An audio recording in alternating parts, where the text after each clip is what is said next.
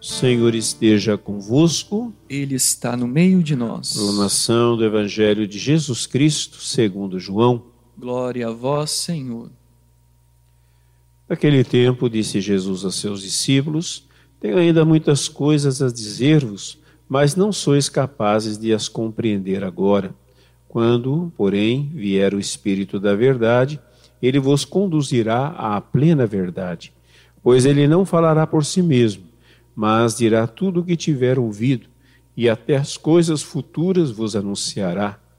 Ele me glorificará, porque receberá do que é meu e vos anunciará. Tudo que o Pai possui é meu. Por isso, disse que o que ele receberá e vos anunciará é meu. Palavra da salvação. Glória a vós, Senhor. Vinde, Espírito Santo, encheis os corações dos vossos fiéis e acendei neles o fogo do vosso amor. Enviai o vosso Espírito, e tudo será criado, e renovareis a face da terra. Oremos. Ó Deus, que instruísse os corações dos vossos fiéis com a luz do Espírito Santo, fazei que apreciemos retamente todas as coisas, segundo o mesmo Espírito, e gozemos sempre da sua consolação por Cristo Senhor nosso. Amém. Deus não pode ser definido. A tentativa de definir, o dissecar Deus, não leva a coisa nenhuma.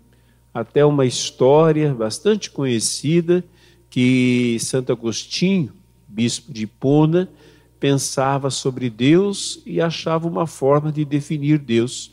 E ele passa por uma praia e vê um garoto que, com um pequeno baldinho, busca água e coloca num buraquinho que ele fez na praia. E Agostinho para, fica intrigado com aquilo e pergunta ao garoto: O que você está fazendo? E ele responde: Eu estou trazendo a água do mar para este buraquinho que eu fiz aqui na praia. E aí Agostinho diz: Impossível. O mar é muito maior do que esse buraquinho que você fez aí na praia. Como que você quer trazer o mar para algo tão pequeno, se o mar é quase infinito? E o garoto respondeu: Como você quer definir Deus se a sua mente é tão limitada? Veja, nós conhecemos Santo Agostinho como o santo da sabedoria. E, no entanto, a sua mente, como a minha, como a nossa mente, ela é limitada para definir Deus. Mas Deus pode ser percebido. Pode ser percebido. O apóstolo Paulo, lá em Atenas, na Grécia, ele diz assim: Eu vi um altar, e neste altar não havia nenhuma imagem. Nós sabemos bem que os gregos tinham muitas imagens dos deuses, não é? Eles tinham, eram politeístas, portanto, portanto eles adoravam muitos deuses. Então, aquela cidade era carregada de imagens dos mais diversos deuses. Mas Paulo encontra ali um altar onde não havia nenhuma imagem e, e havia uma dedicação do altar que estava escrito ao Deus desconhecido. E Paulo diz: É este Deus que eu vos anuncio. Sim, é um Deus desconhecido, porque nós não somos capazes de conhecer plenamente a Deus. Se assim fosse, ele já não seria Deus e nós também não seríamos criaturas. Ele teria rebaixado e nós teríamos crescido demais. Nem uma coisa, nem outra. Né? Deus nos dá a percebê-lo. E o próprio apóstolo Paulo diz que é possível perceber Deus na natureza. Todos nós percebemos Deus na natureza. Quando nós vemos um cenário bonito, vamos ao lugar bonito, imediatamente vem em nós assim um sentimento de grandeza, não é? Quando olhamos para o céu, aquele sentimento de grandeza, até mesmo uma criança, quando olha para o céu, fica admirada com aquilo que vê, então ela vai percebendo Deus. Né? Os, aquelas pessoas que viviam em meias flore... viviam nas florestas, que não eram como nós chamamos de civilizadas, elas percebiam Deus na natureza, na água, nas árvores, no vento. Também Paulo diz que é possível perceber Deus em nós mesmos. Sim, é possível perceber Deus em nós mesmos. Se nós pararmos e vermos né, a beleza, se nós percebermos a perfeição do nosso corpo, da nossa mente, as capacidades humanas. Uma vez eu tive a oportunidade de assistir um ensaio ou uma apresentação do Circo de Soleil, no lugar onde o circo nasceu. Circo de Soleil, eles faziam apresentações para o público. Eu fiquei admirado em ver a capacidade de equilíbrio do circo. Né? Pessoas que andavam em lugares altíssimos, num, num arame, e não caíam. Né? Pessoas que viravam, giravam o corpo como se não houvesse ossos no corpo. Como pode? Tanta criatividade, tantas coisas fantásticas, né? Nós sabemos que o nosso corpo ele é capaz né, de, de produzir coisas fantásticas, enfim quantas coisas maravilhosas nós sabemos, e sabemos pouco, mesmo aqueles que estudam o corpo vão descobrindo sempre mais e mais em relação ao corpo, em relação à mente, em relação à capacidade que o ser humano tem de sonhar, de transcender. Então, veja, gente, é possível é, a gente perceber Deus, mas não é possível a gente fazer um Deus a nossa imagem e semelhança. Eu costumo dizer, até porque esta frase eu ouvi uma vez, e ela foi muito intrigante para mim quando eu ouvi, e eu fiquei meditando nesta frase para descobrir o seu verdadeiro sentido, que dizia assim: Deus não existe, Deus é. Eu disse, mas como não existe, se Deus é existente?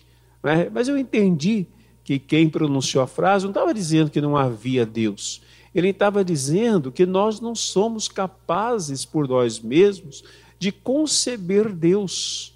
Isto é, nós não podemos dar a Deus a nossa, a nossa própria natureza, a nossa própria, as nossas próprias ideias.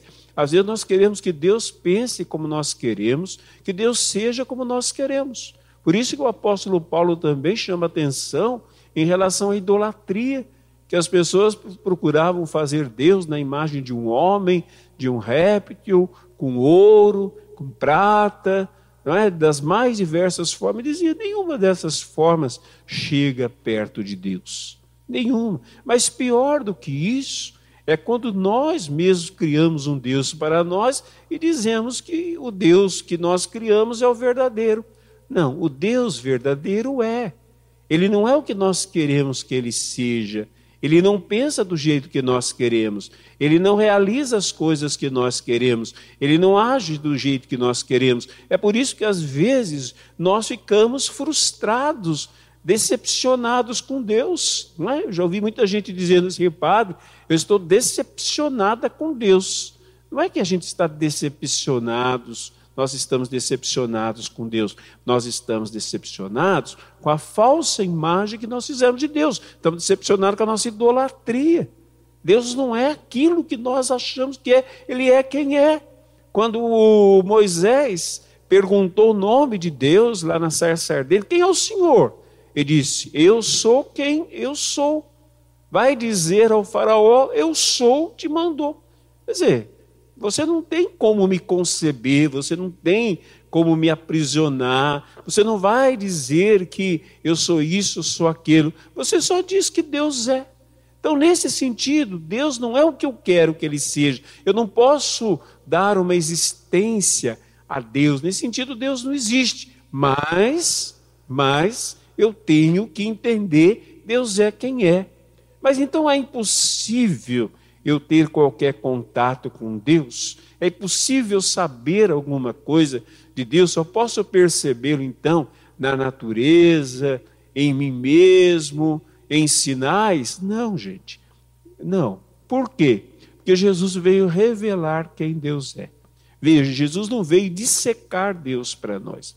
Ele não veio responder a tudo que nós somos incapazes de compreender. Ele me diz, agora, né, não falo que vocês não podem compreender agora. E olha que ele estava falando de coisas muito básicas, mas nem isso vocês compreendem. Quantas vezes ele disse, ô povo de cabeça dura que não entende nada. Então, como que nós vamos querer? Padre, mas não tem estudos a respeito de Deus? Tem a respeito daquilo que Deus revelou. Mas a respeito de Deus, não. Quem pensa de secar Deus, quem pensa explicar Deus, está redondamente enganado. É? Às vezes a pessoa vai fazer um curso ali qualquer, aí ela volta achando que ela entendeu tudo sobre Deus, o que revela ainda uma ignorância maior do que aquela que ela tinha antes de fazer o curso. Porque antes ela nem concebia nada, agora ela tem uma falsa concepção, não é? A única coisa que nós podemos saber sobre Deus, gente, é aquilo que é revelado sobre Deus, além né, do que nós já percebemos pela natureza. Por isso que Jesus fala hoje novamente sobre o Espírito Santo. Quando vier o Espírito da verdade, né, ele vai revelar toda a verdade. Ele vai falar das coisas de Deus, né? Vai falar das minhas coisas, vai até anunciar coisas futuras. Aí sim, gente, é possível a gente saber muita coisa sobre Deus. É possível saber que Deus é amoroso. É possível saber que Deus, ele não é aquele ser que nós achamos que seja, está lá, né, pronto para nos castigar ao mínimo defeito que nós temos. Se alguém pensa assim, nem o Deus da revelação ainda conhece. Não é este Deus que nós conhecemos. Não é este Deus que Jesus veio veio revelar.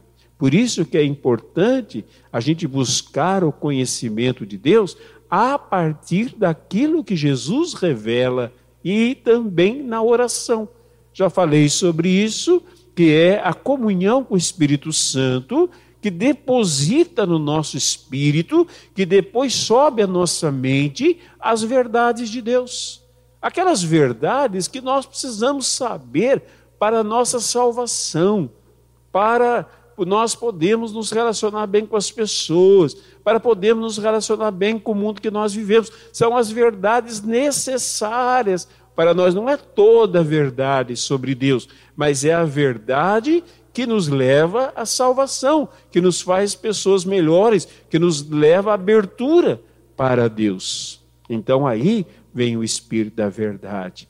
Aí vem o Espírito para nos recordar, para nos fazer entender aquilo que Deus disse, né, o que Jesus disse a respeito de Deus, que está revelado nas Sagradas Escrituras, mas ao mesmo tempo também para revelar a Deus coisas que tem a ver com o meu relacionamento com Deus, segredos da intimidade que nós vamos acrescentando ao conhecimento bíblico.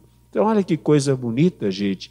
Né? Nos coloca no nosso lugar, mas ao mesmo tempo revela a grandeza que o ser humano tem diante de Deus, não é? a ponto de Deus revelar a esse ser humano quem ele é, no que diz respeito à nossa salvação. Né? Não o todo de Deus, mas o que diz respeito à nossa salvação. E isso, gente, deve nos levar também a não ir além. Né? Veja, muitas pessoas muito curiosas começam a andar aí por caminhos é, difíceis, né? do, do chamado é, gnosticismo ou do conhecimento de Deus, às vezes procurando em, lugar, em ciências ocultas, às vezes tentando aprisionar anjos, tentando descobrir coisas chamadas secretas na, na Sagrada Escritura. Veja bem, né, a, o estudo da Cabala, dos números. Para quê? Para tentar aprisionar Deus, conhecer mais a Deus. Por isso que a palavra nos chama atenção que nós devemos ter cuidado para não entrar no desconhecido, porque nós podemos ser enganados por espíritos malignos. Nós temos que confiar no Espírito de Deus, que revela a nós a verdade. A verdade. Somente a Ele nós devemos consultar, somente a, a verdade dele nós devemos nos abrir. Deus nos dê essa graça, né? De entendermos de fato quem Deus é a partir da revelação que o Espírito faz a respeito de Jesus, a respeito de Deus para nós. Amém.